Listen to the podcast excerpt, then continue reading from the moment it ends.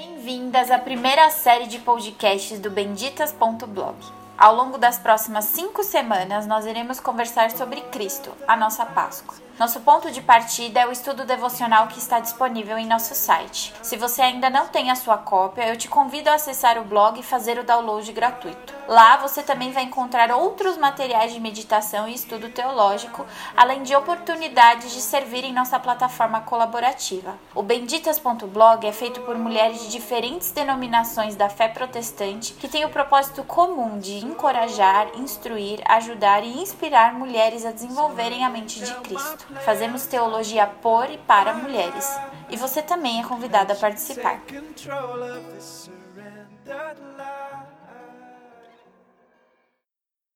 Olá, bem-vindas à terceira semana da Devocional Cristo, a nossa Páscoa. Nós vamos hoje conversar sobre a Páscoa nos Salmos. Foram os devocionais escritos pela Débora. Eu sou a Cecília Regiane, sou editora do Benditas e falo aqui de São Caetano do Sul, no Brasil. Então, eu sou a Ana, Ana Ruth Cavaco, estou em Lisboa, Portugal. Eu sou a Débora Cristina, eu sou aqui de São Paulo, da mesma igreja que a Cecília e a Renata. É, meu nome é Francine Veríssimo Walsh, eu sou um, ah, do Ministério Graça em Flor e eu moro com meu marido Bo aqui no Minnesota, nos Estados Unidos. Muito obrigada, meninas, por nos reunirmos de novo. Tem sido realmente uma benção meditar sobre esses temas com vocês. E infelizmente a Renata não vai poder estar com a gente hoje. Até o fim do podcast, quem sabe a gente consegue reunir as, as cinco autoras para conversarmos. Quem sabe vai ser o grande finale aí. todas reunidas. E, enfim, essa semana foi uma semana muito profunda, né? Assim, os textos foram de bastante reflexão, bastante meditação, foram textos que realmente afinaram a nossa a nossa teologia sobre Cristo. Eu queria saber o que vocês acharam da leitura dessa semana. Ah, eu vou falar primeiro. quando, quando a gente ainda estava né, decidindo sobre o que cada uma escreveria, enfim, eu fiquei bastante animada por escrever sobre os salmos. Como eu comentei na primeira semana, eu tenho poucos anos de convertida e eu não sei em que situação, mas logo que eu fui convertida, eu tinha muita dificuldade ainda com a oração e eu ouvi alguém me falar que uma boa forma de se aprender a orar era por meio do livro de Salmos. Então eu fui ao livro de Salmos, né? E desde sempre foi um livro que mexeu bastante comigo por conta da oração e realmente me instruiu bastante com relação a isso. Mas trabalhar especificamente os temas relacionados à Páscoa deu uma outra cara, né, ao que eu ao que eu enxergava no livro de Salmos. Então foi um aprofundamento assim bem-vindo, né, para minha vida pessoal mesmo. Foi muito bom poder verificar a presença de Cristo ali naquelas páginas por meio da vida de Davi. De novo me trouxe aquela sensação de descanso que eu já tinha comentado com vocês. Foi uma grande bênção. Você, eu lembro que você falou assim logo de cara quando eu conversei de participar no projeto do devocional. E por que que você pensou em escrever sobre o Salmo relacionando a Páscoa? É, por conta assim, na verdade, eu já tinha feito alguns estudos é, sobre o livro de Salmos para o blog que eu tenho, que eu não havia comentado, né? É o meu, meu Oásis no Deserto, que é um blog ah, é destinado a mulheres que buscam a restauração dos seus casamentos. E lá no meu Oásis no Deserto eu já tenho publicado alguns estudos sobre alguns salmos, especificamente, né? Que eu havia parado para meditar sobre eles e havia escrito. Então já era algo assim que eu me identificava bastante fazer essas leituras um pouco mais aprofundadas, meditando mesmo no que estava ali nas entrelinhas, digamos assim. Então, foi para mim bastante, é, foi uma surpresa muito boa poder falar sobre os Salmos novamente, algo que eu tinha parado de, de fazer, não tinha mais me dedicado a esses estudos, e eu pude voltar, mas foi com uma, uma visão totalmente diferente, porque agora foi direcionado para o estudo de Páscoa, né? Buscando Cristo Cristo e a Páscoa no livro de Salmos. Então foi diferente do que eu havia feito antes, apesar de já ter trabalhado estudando Salmos. E você, como foi a leitura para vocês, Ana e Fran? Eu achei super bacana porque há alguns meses o meu sogro estava comentando com a gente que ele estava lendo o livro de Salmos, é, mas especificamente enxergando Jesus, né, no, no livro de Salmos.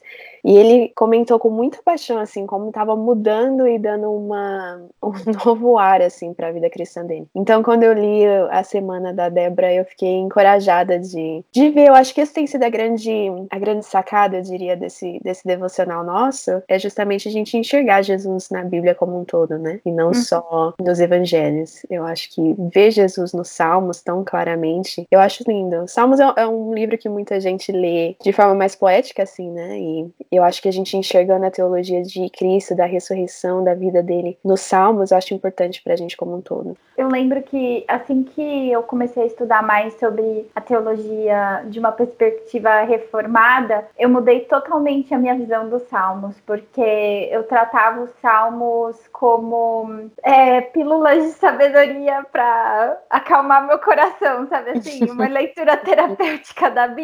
Estava até conversando sobre isso, eu e a Débora, no, no, domingo sobre se aproximar da Bíblia como se fosse assim, um escolhendo, né, aquilo que vai te fazer sentir bem. Uhum. E depois dessa mudança de, de perspectiva, tem muitos salmos que antigamente eu lia como se fosse para mim, mas que não tem absolutamente nada a ver comigo, que falam só sobre Cristo, né? Inclusive, eu conversei um, alguns anos atrás com o Estênio Márcios, ele, o músico, né? Ele participa da nossa igreja e ele falou assim para mim, eu tava falando para ele que também às vezes eu tenho dificuldade porque alguns salmos são tão militares, né? E eu não tenho inimigos à minha espreita para me matar, né? Ou eu não consigo, talvez, eu não conseguia fazer essa, essa relação com tanta facilidade. E além dessa questão de apontar sempre para Cristo, ele também falou que nesses salmos especificamente em que ele lia pensando sobre os, os inimigos, ele lia como se fossem os pecados dele. Então, aqueles inimigos que o perseguiam hum. e tal, ele sempre lia aquilo como se fossem os pecados dele. E, nossa, isso para mim foi. Aí abriu ainda outro universo dentro do livro de Salmos, né? E aí eu sempre lembro muito do, da palavra de Deus para Caim, quando ele, antes de matar Abel, que Deus fala para Caim que o pecado dele estava à porta dele e cumpria ele dominá-lo, né? E aí eu relaciono isso também com esses trechos de Salmos, é realmente bem legal. E você, Ana? Posso dar a minha perspectiva em relação a, aos salmos. Eu creio que a maioria das pessoas tem essa, essa ideia de ir encontrar algum conforto nos salmos, mas depois, se formos para salmos como o 73, que é de, são salmos muito angustiantes e até que o salmista está muito revoltado, aí fica difícil encontrar conforto uh, se lermos mesmo os salmos, salmos todos. imprecatórios, né? Uhum, Esmagar a cabeça deles na pedra, nossa. é, tal e qual. É, e é muito difícil. Uh, o que eu acho espantoso nos Salmos e que fica presente nesta semana é não só os Salmos apontam como, para Jesus, como os Salmos são a linguagem que Jesus mais utiliza na sua vida na Terra. Ele cita os Salmos mais do que qualquer outro livro da Bíblia. Ele chega a devolver perguntas às pessoas com, um, com os Salmos. Portanto, quando penso uh, uh, na Páscoa e nos Salmos e nestes textos em particular, pensem como os Salmos apontam para Jesus, me, ensinam a, a, ser mais como Jesus, a usar mais as Escrituras nas minhas respostas, nas minhas ações, e como os Salmos também me ensinam a orar, porque se, se podemos pensar que os Salmos seriam os cânticos usados desde o primeiro século, não é? Uh, eram feitos para serem cantados, também são orações que podemos, onde nos podemos rever. É interessante essa ideia dos inimigos, porque um, há dois anos, quando estive a estudar os Salmos durante um ano, eu tinha muita dificuldade em encontrar quem eram os inimigos. Mas nós todos temos inimigos. Acho que quando somos cristãos encontramos sempre, tal como Jesus teve. E portanto, não dá para não encontrar Jesus nos Salmos em todas as, em todas as linhas, é sempre a apontar para ele. É, uma outra coisa que eu notei bastante em todos os dias, que você falou bastante, Dé, foi sobre a questão da meditação e da reflexão. E, inclusive, eu estava reouvindo a primeira semana, e já na primeira semana você falou isso, né? No fim do podcast, você falou assim: ah, as coisas ainda estão reverberando e exigem muita meditação, né? E é uma coisa que eu sempre ouço você falar. E eu queria saber o que, que assim, como que você faz parar para pensar, é ficar parada e não falar, falar mais nada e não fazer mais nada. E eu pergunto isso porque a gente tem visto uma, uma crescente interesse entre os cristãos nessa questão da meditação, mas às vezes a gente tem até medo de usar essa palavra por causa do que é, algumas práticas de religiões orientais trouxeram para a questão da meditação, né? Como se fosse algo. É... Eu sempre lembro do meu pai dizendo que enquanto as religiões falam para você esvaziar a sua mente, a Bíblia fala para você encher a sua mente, né? Então, queria que você pudesse discorrer um pouco mais sobre isso e, e como que você tem essa prática, enfim. É, na verdade, essa prática, ela meio que foi imposta a mim, né? Eu comecei a refletir sobre a, a Bíblia de maneira geral, para tentar entender tudo o que estava acontecendo na minha vida depois que eu fui convertida, né? Uhum. Foi uma mudança, assim, muito grande, muito radical, e o meu olhar mesmo para as coisas, e eu custei a saber que aquilo era a conversão, né? Aí eu buscava a Bíblia a princípio desse jeito aí mesmo que você comentou, que é para que eu me sentisse melhor, enfim, para lidar com as coisas que estavam me acontecendo. E a reflexão ela foi colocada pela Bíblia, na verdade, conforme eu fui me dedicando ao estudo da palavra, a meditação no que eu ia lendo, ela era quase que inevitável assim, né? Então, no meu caso especificamente, como eu sempre fui uma pessoa muito indisciplinada e isso não mudou com a minha conversão, pelo menos não ainda, já melhorou bastante, mas ainda não mudou. Eu estabeleci assim um horário, né, para estudar, para ler a palavra, enfim. E aí naquele horário que era sempre no mesmo no mesmo momento do dia, naquele horário eu me fechava para outras coisas e ficava ali só com a palavra, lendo, assim, sem instrução direito do que fazer, enfim. Mas conforme eu ia lendo algumas coisas e eu me inquietando, ou porque eu não entendia absolutamente nada do que estava sendo dito em um determinado trecho, ou porque eram coisas que a princípio eu acreditava que estavam falando sobre mim. O meditar, inclusive, é importante para que a gente perceba que não é sobre nós, né? Foi justamente essa coisa de parar para pensar no que foi lido, para digerir mesmo assim o que eu havia lido, que me fez perceber que não era sobre mim, embora falasse muito comigo. Uhum. Então é uma prática que ainda hoje, quando quando eu vou fazer qualquer coisa relacionada à oração ou a estudo, seminário ou ao escrever alguma coisa, eu preciso estar assim é, voltada só para aquilo, por conta dessa minha indisciplina. Eu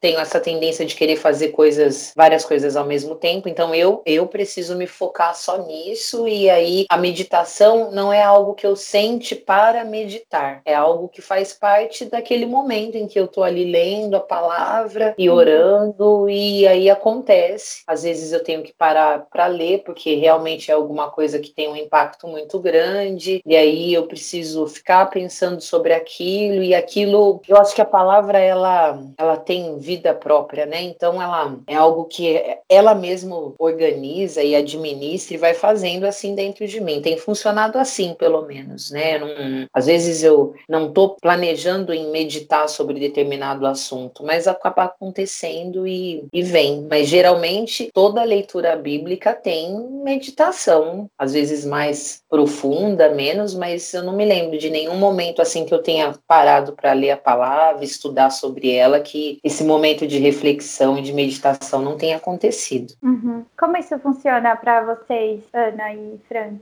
É, eu tava pensando enquanto eu tava falando, a Débora, que eu, eu acho que talvez pela forma como, como eu seja, de, de que a escrita vem e o pensamento vem e ele vira texto muito rapidamente para mim, e eu sei que muita gente tem mais uma questão de luta, de criar e de, de demora e tudo mais, mas para mim vem muito rápido. E aí muitas vezes eu aprendo alguma coisa, eu escrevo sobre aquilo, eu posto, tá lá no mundo, a galera tá conversando, e aí pronto, passou.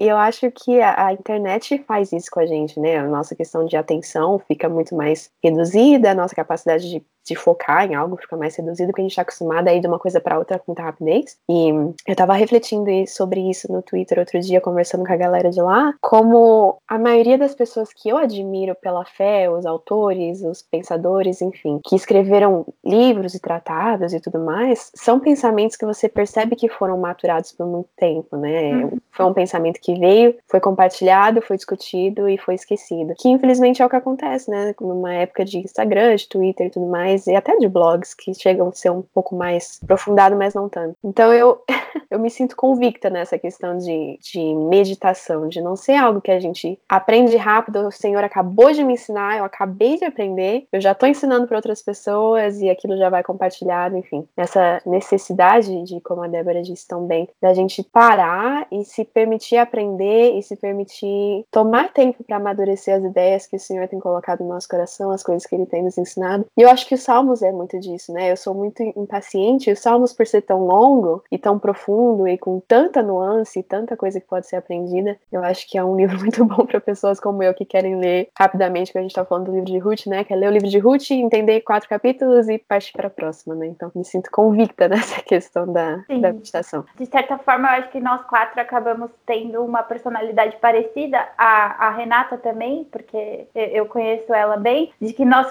praticamos a nossa meditação escrevendo e às vezes isso uhum. vai para o mundo, né? Então, os uhum. diários dos, dos antigos que nunca eram lidos por outras pessoas, a uhum. gente acaba disponibilizando para muito estranho ler na internet, né? Com é todos os bênçãos e, e, perigos que vêm disso aí. Eu e a Fran já conversamos muito sobre esse assunto e como é, eu acho que o desafio da nossa geração de que quando as pessoas no futuro forem escrever sobre isso, vão perceber a nossa luta ali de saber qual que é, assim, o equilíbrio né? uhum. nesse, nesse exercício e, e, na medida dessa, de certa forma, acaba virando uma responsabilidade, né, por tudo aquilo que você coloca lá fora para os outros, né. Uhum. É, eu acho, um, posso, posso partilhar em relação a, a esta questão da, da, meditação, eu, eu creio que é mesmo um desafio dos tempos modernos. Eu tenho, tenho quatro filhos, não é? E houve um tempo na nossa casa que víamos, eu nunca vi muita televisão, mas houve um, um tempo que víamos um pouco mais, quando eles eram mais pequenos. Aquelas coisas que as mães fazem de preciso de ir tomar um, um duche e fica só ali um bocadinho, que é garantia que não, não vão abrir a janela, não, não vão arranjar maneira de pegar fogo à casa.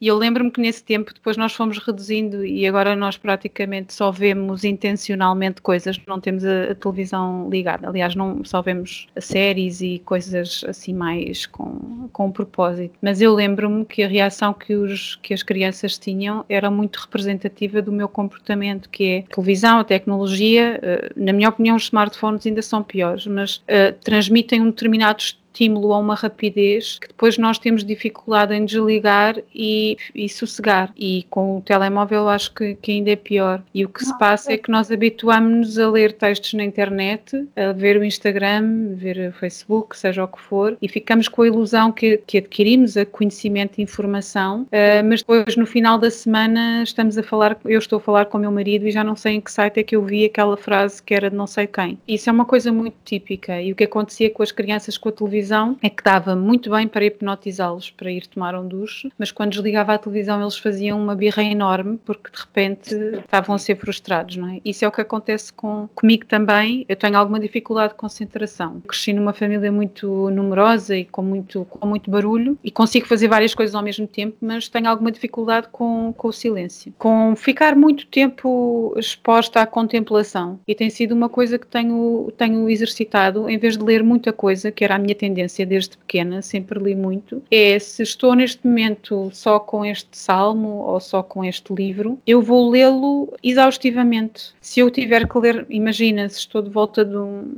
Ultimamente até estávamos com o Salmo 119, mas sempre que tinha a tenta, tentação de ir ler alguma coisa no telemóvel ou à espera num supermercado ou numa consulta, eu, eu eh, tinha, tenho que pôr o dispositivo, ok, eu não vou ligar no, no, Instagram, vou agora ligar outra vez no Salmo para ver se consigo ler novamente o mesmo texto e ver o que é que ele tem de novo. Uhum. E acho que esse é um desafio de, de, dos tempos de hoje, é nós expormos-nos a uma repetição que se pode sempre revelar de maneira diferente, porque a palavra de Deus não é um livro qualquer. E os Salmos têm essa maravilha, são muito ricos e são textos com os quais nós sempre nos podemos identificar, porque refletem diferentes fases da, vida dos salmistas e apontam sempre para Jesus. Portanto, eh, esta questão da meditação e da contemplação eu acho que é mesmo um desafio dos tempos modernos. Claro que escrever ajuda muito, quem tem o hábito de escrever, como nós temos, ajuda muito a estruturar as ideias e os pensamentos, mas muitas das vezes até contrariar isso e ficar só a pensar, é, eu acho que é mesmo difícil.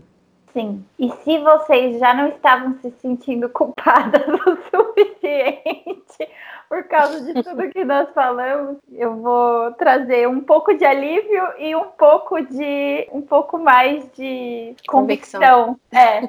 Durante toda essa leitura da terceira semana, me veio muito à mente um livro que é um tesouro de cabeceira para você deixar sempre ali ao lado da cama, que se chama Um Cristão no Monte. Eu não sei se vocês conhecem, é do Thomas Watson. Não. É um, um tratado puritano sobre a meditação. E ele tem disponível online, eu acho que ele não tem físico, só tem como e-book no Kindle e é bem, bem baratinho. Eu estava lembrando disso, lembrei muito de uma, uma anotação que eu fiz nele aqui, um, um destaque que eu dei, que diz assim: é, então, é, o, o, alívio é, já era difícil para os puritanos do século XVI.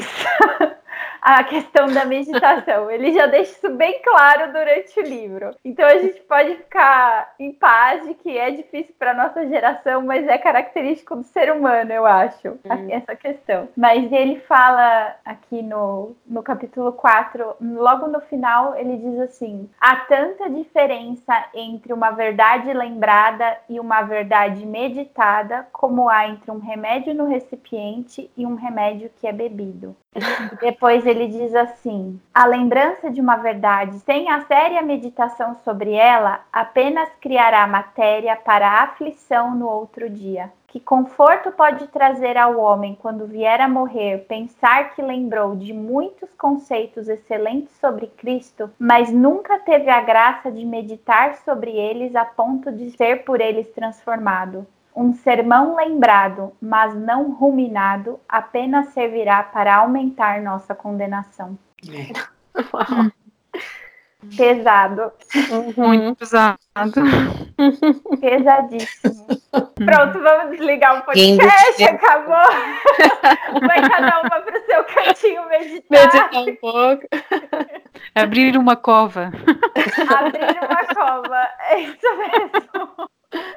É. Eu ia falar sobre a questão da, da, convicção, até nessa semana de leitura, o dia 3 da traição. Uhum. Olha, eu tava lendo e foram Débora, te encorajo que foram como adagas do Senhor mesmo, na minha alma, assim. É, as frases que mais me marcaram até sublinhei foi: Infelizmente, Cristo é traído inúmeras vezes com beijos daqueles que usam a máscara da religiosidade, mas se rebelam contra a sua autoridade e poder. E a outra frase é: Nos tornamos traidores de Cristo de maneira inconsciente, premeditadamente ou delibera deliberadamente. A nossa traição ocorre quando nós desprezamos os seus ensinamentos, quando buscamos como Salvador, mas não Senhor das nossas vidas. E foi foi uma espada de dois gumes mesmo, assim, para mim. Eu achei esse dia preciosíssimo e, inclusive, é, preciso fazer esse ruminar mais desse, desse dia, dessa meditação, porque de fato eu nunca tinha parado para pensar na traição de Judas em relação a mim, em relação às muitas traições deliberadas é, quando a gente escolhe o pecado, sabendo que está escolhendo o pecado, né? E, e, pensar nesse sentido de traição, a gente olha para Judas como essa pessoa tão distante de nós, né? Que tão terrível, tão mau caráter. E aí quando eu me coloco nos passos dele, assim, como traidora de Jesus todas as vezes do pecado deliberado, isso me incomoda de forma tremenda. Então eu já aproveito para agradecer em nome de acho que todas as meninas que vão ser abençoadas também com esse dia, que gostariam de te dizer em pessoa, assim, que foi poderoso esse dia para mim, assim, especialmente a gente está falando da questão da convicção, né? Que bom que não foi só para mim, porque para mim também. É, eu estava relendo, né, esses dias todo o devocional. É, essa parte tem também um, um toque profundo comigo, né, na, no dia a dia mesmo, no, no cotidiano, em refletir sobre as próprias ações e acho que é difícil mesmo pensar sobre isso sem ser, é, sem levar uma punhalada, né? Então, que bom. Eu fico feliz por ter sido usada para uma coisa que serviu muito para mim. Sim, que bom. Eu também grifei bastante esse dia.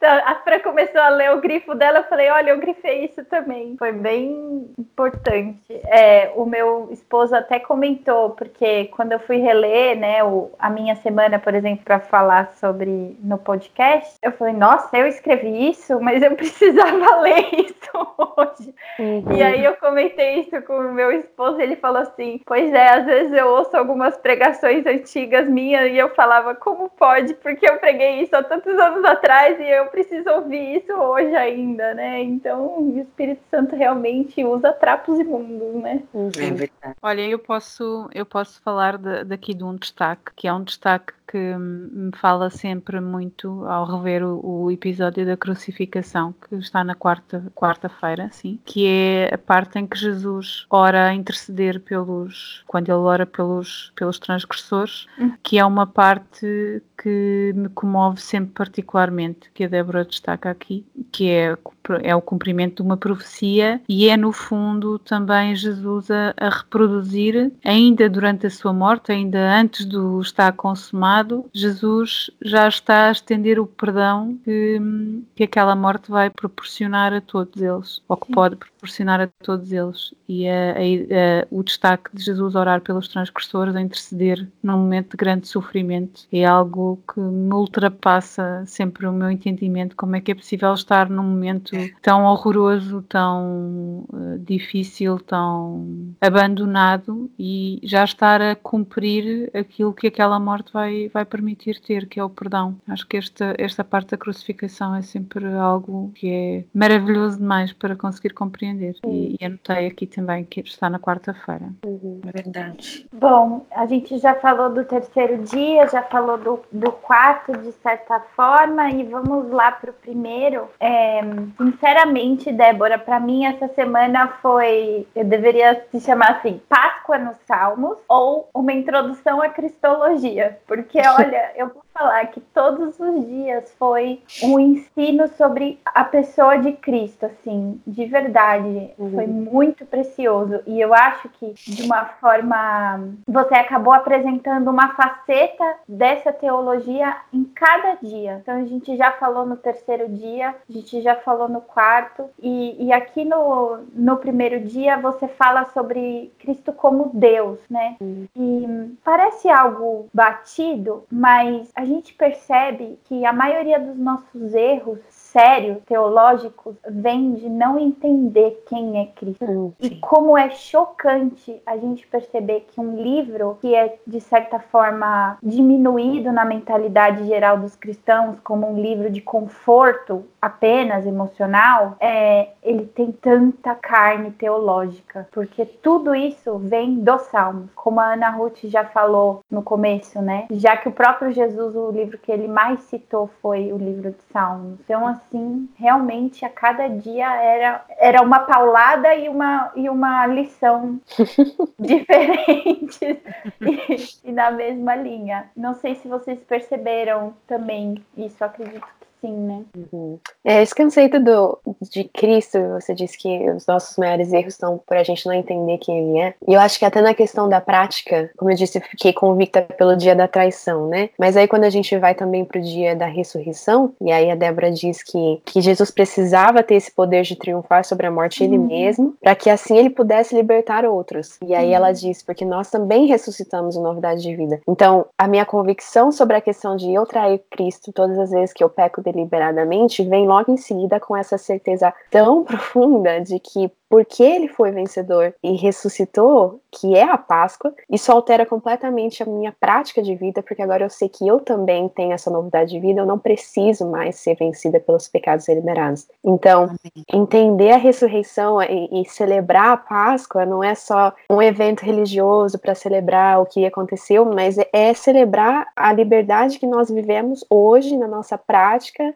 e isso, não sei, isso é, é profundo demais. É, é, é, necessário até resgatar mesmo o sentido da palavra celebração, eu acho, né? Quando eu fiquei lendo os devocionais e mesmo quando eu fui escrever sobre Cristo em Salmos e eu pensava na palavra celebração e eu ficava, né, para mim mesma, eu falei, eu preciso entender o que significa o celebrar, porque eu acho que até agora eu não, não entendi direito é algo que precisa ser celebrado de fato, porque aquilo que foi feito, o plano de salvação, é algo que, que mente nenhuma humana conseguiria pensar e que nada, nada é comparável a, ao motivo de celebração que isso traz. Então, também eu fiquei pensando bastante sobre a, o sentido dessa palavra. E agora que você falou, Fran, eu, eu me lembrei disso, até havia esquecido de comentar, mas uhum. o quanto nós temos que celebrar de fato a Páscoa, no sentido mais original, assim, que a palavra possa ter. Você, inclusive, no sábado, você fala sobre isso, né? Você fala sobre a leitura do Salmo 113 e você fecha Sim. falando bastante sobre essa questão da celebração. Assim, por mais que a gente desde o começo tentou resgatar a preciosidade da Páscoa, a gente sabe que não é nada sagrado assim, no sentido de que é uma ordem de cumprimento, de, de que deve ser feito um culto especial pro, pro dia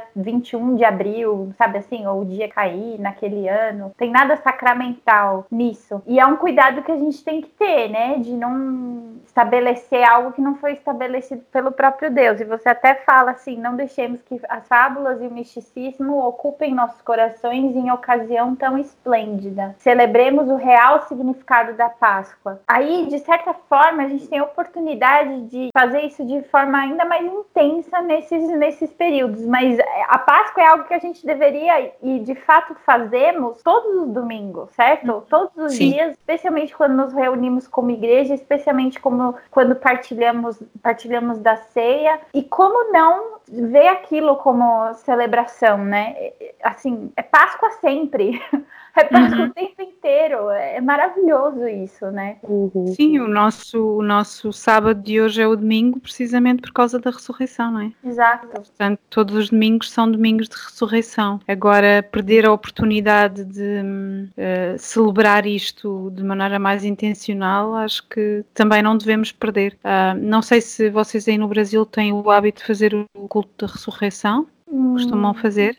Não? Um, não. Ok, nós cá em Portugal não são muitas as igrejas que fazem, mas a, a igreja onde eu cresci fazia isto e, e, neste momento nós também fazemos já há uns anos. Uh, no domingo de, de Páscoa nós levantamos-nos de madrugada e vamos fazer um, vamos fazer um culto de ressurreição, de celebração, uh, junto ao rio uh, e vemos nascer o sol. Ai, e então a ideia sempre é nós levantarmos-nos de madrugada, tal como as mulheres foram ao sepulcro, uhum. e quando nos encontramos junto ao rio, a igreja, as pessoas que vão, nós celebramos que Jesus está vivo e fazemos eh, todo, uh, reproduzimos, tentamos rever todo o cenário uh, que se passou naquela madrugada quando eles chegaram ao, ao sepulcro e estava vazio. E entretanto, geralmente aqui nesta altura da Páscoa já está primavera e portanto estão dias ainda frios, mas uh, bonitos, e então vemos o nascer do sol com a alegria que, que Jesus está vivo. E depois, geralmente, vamos a tomar o, pequeno, uh, o vocês chamam o café da manhã, uh, juntos. Pequeno almoço. Pequeno almoço e depois então temos o culto normal de Páscoa um, na igreja, mas fazemos esse culto da ressurreição precisamente pela, pela alegria de acordar de madrugada e tentar imaginar a alegria que as mulheres tiveram quando chegaram ao sepulcro. Muito legal. Muito legal. Aqui já São... copiando já. É, aqui em São Paulo, infelizmente, fazer o culto no Rio ia ser uma trata... assim, ser terrível. Elas não iam experimentar a alegria da ressurreição. Não, ia ser nada alegre. Não, não sei, então, Ana, não estou a entender. Aqui, oh. Ana, é muita poluição. E, uhum. e o ah, Rio. Okay. O rio, infelizmente, não é um símbolo de vida, é um símbolo de morte, ah, literalmente. Okay. É, é, inclusive, um cheiro muito ruim, né? Talvez é, ouvintes de uma, regiões menos populosas tenham rios muito bonitos, bonitos e agradáveis na sua cidade. Uhum. Mas aqui Mas eu, em São eu, Paulo... eu, não, eu não sei de onde nasceu esta tradição, porque quando eu era pequena, a igreja onde eu, onde eu cresci já já fazia. E temos uns missionários americanos na nossa igreja um, que também tinham, eles cresceram no Quênia, mas um, eles dizem que no, algumas partes dos Estados Unidos também fazem, pelo menos eles tinham, tinham crescido também com, com, com, esse, com essa experiência. Uh, não tem de ser necessariamente ao rio, não é? No nosso caso é num sítio bonito uh, e ao ar livre porque uh, terá sido assim onde o sepulcro era, mas acho que pode ser uma experiência muito interessante de Sim, tentar só, imaginar. Só de você já mudar a rotina comum, né? De, uhum. de separar aquele tempo, acordar mais é cedo. É muito, é, olha, é muito para nós, é, para nós enquanto família e família da igreja é muito bom, porque uh, nós temos de acordar a uma hora que ninguém acorda, é de noite. Uhum. É o dia que é mais fácil do ano em que os meus filhos saem da cama, porque eles acham o máximo acordar de noite e ir para a rua e quando nos encontramos todos na rua uh, está frio e então toda a gente leva mantas e cobertores uhum. e, e, ainda está de noite, portanto, quando começamos a falar e a cantar, levamos a guitarra e tudo mais, ainda nos vemos mal e depois, à medida que, o, que a luz vai aparecendo, nós vamos começando a ver melhor as caras uns dos outros e tudo mais. Acho uh, que eu vou e... organizar um culto da ressurreição. Olha, Nossa, é, é... eu topo.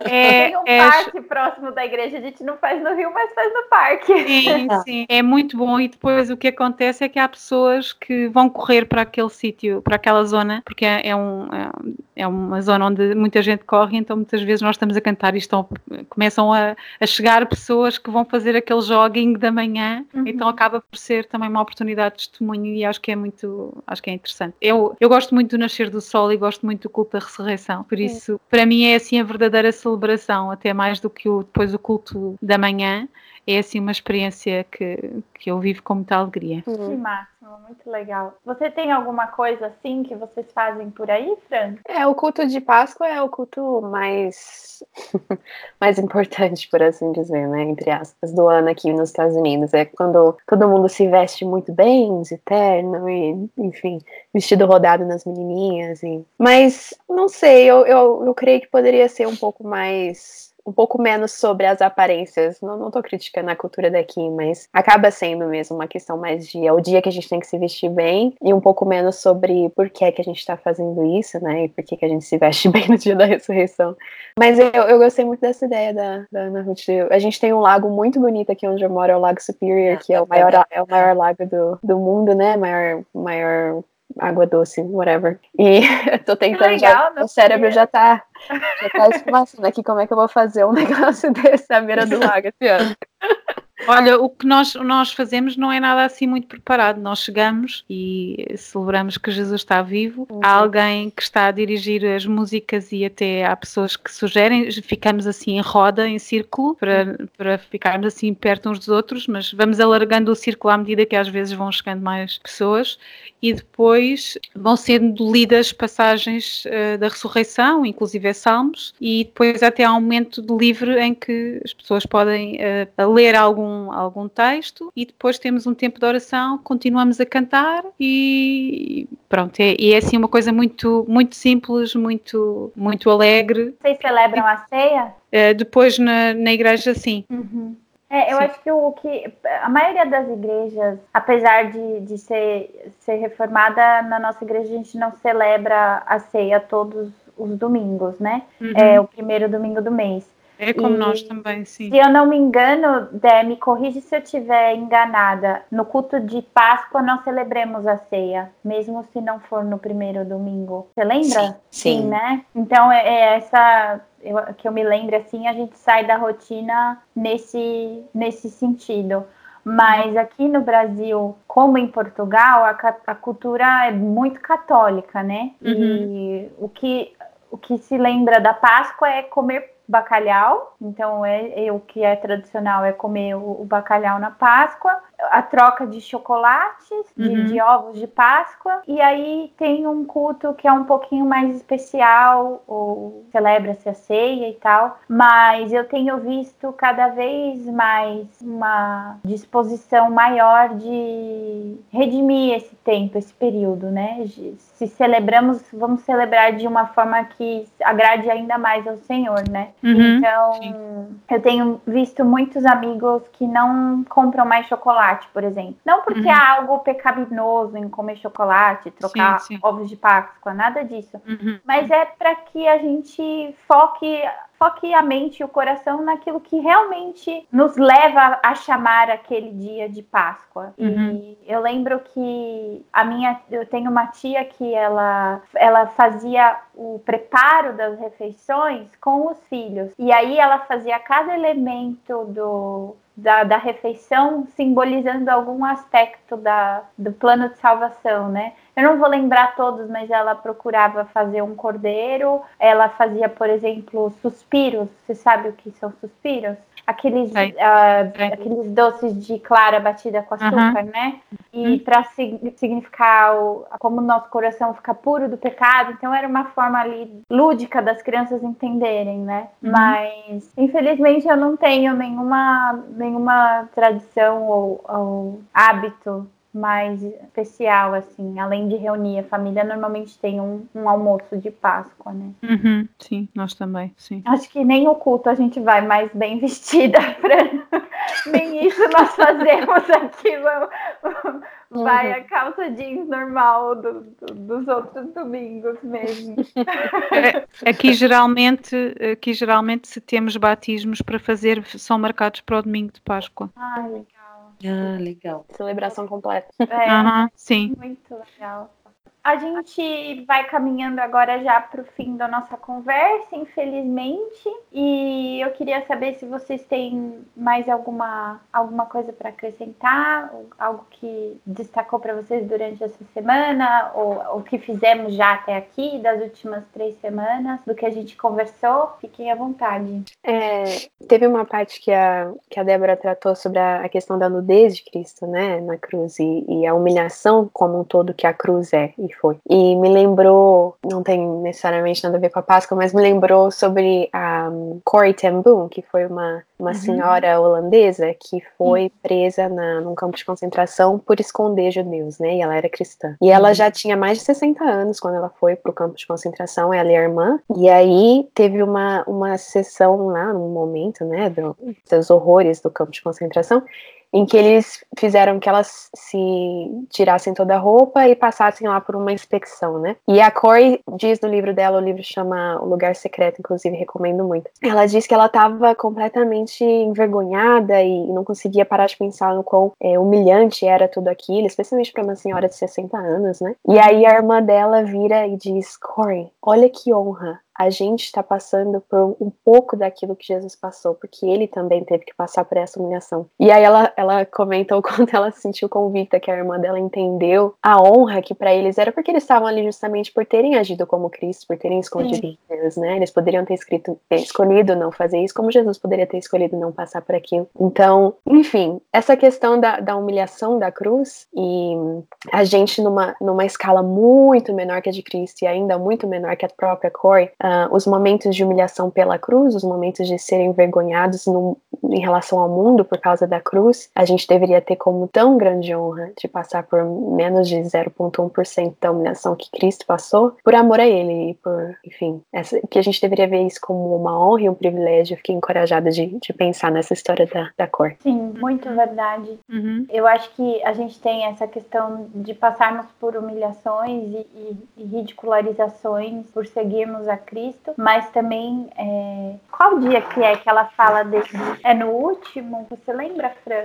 No dia da nudez, você disse? Foi no é, dia ah, 4. Na, Lançaram sorte por suas vestes. Na quarta-feira, isso. Uhum. Ela, ela fala assim: a vergonha da nudez que foi imposta ao nosso Senhor Jesus antes da crucificação representou os pecados que sobre ele seriam derramados a partir daquele instante. E a gente falou um pouco sobre a questão da nudez na, na primeira semana, né? Mas eu me lembro muito de uma lição muito grande que eu aprendi há muitos anos que quando nós somos levados ao arrependimento, e especialmente quando isso acontece de forma pública, é de certa forma como se a gente estivesse nu na frente das outras pessoas, né? Uhum. E que quando nós tínhamos o Éden, que, se, que diz sobre Adão e Eva que eles estavam nus e não sentiam vergonha, uhum. é, isso nunca mais vai ser restaurado. Eu ouvi o John Piper falar sobre isso e foi algo assim que, nossa, foi profundo mesmo. Ele disse que, inclusive, na restauração de todas as coisas e quando é, Jesus voltar, enfim, e nós formos glorificados com Ele, nós seremos glorificados com vestes brancas, né? Essa estar nu e não sentir vergonha é algo que vai ficar para sempre reservado apenas ali para Adão e Eva no Éden, que nós nunca mais não teremos isso, porque por mais que nós estejamos ali com Cristo glorificado sem pecado, nós fomos resgatados de uma situação de pecado e eu cobrir a nossa nudez vai para sempre significar de onde viemos. Então, essa questão da nudez tem esses dois, esses dois sentidos ali. Uhum. Eu tive a experiência de ir num campo de concentração alguns anos atrás. Essa questão da nudez foi algo muito forte mesmo, porque eu fui no inverno, tava muito, muito frio. E aí o guia falava sobre eles serem despidos ali na frente um, uma das outras, né? O campo que eu fui era um campo feminino, Ravensbrück. E realmente é algo assim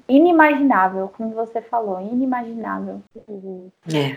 Bom, vamos lá fechar a nossa terceira semana. Eu queria pedir, Débora, se você pudesse, para você ler o Salmo 113 para nós, como você falou na, na, no sábado, né, da leitura do Salmo 113, para que nós pudéssemos fechar essa terceira semana com esse salmo maravilhoso de louvor ao Senhor. Louvai ao Senhor, louvai servos do Senhor, Louvai o nome do Senhor. Bendito seja o nome do Senhor desde agora e para sempre, desde o nascimento do sol até o seu ocaso. Há de ser louvado o nome do Senhor. Exaltado está o Senhor acima de todas as nações e a sua glória acima dos céus. Quem é semelhante ao Senhor nosso Deus, que tem o seu assento nas alturas? E quem se inclina para ver o que está no céu e na terra? Ele levanta do pó o pobre e do monturo ergue o necessitado, para o fazer sentar com os príncipes, sim, com os príncipes do seu povo. Ele faz com que a mulher estéril habite em família e seja alegre mãe de filhos. Louvai ao Senhor. Amém. Amém.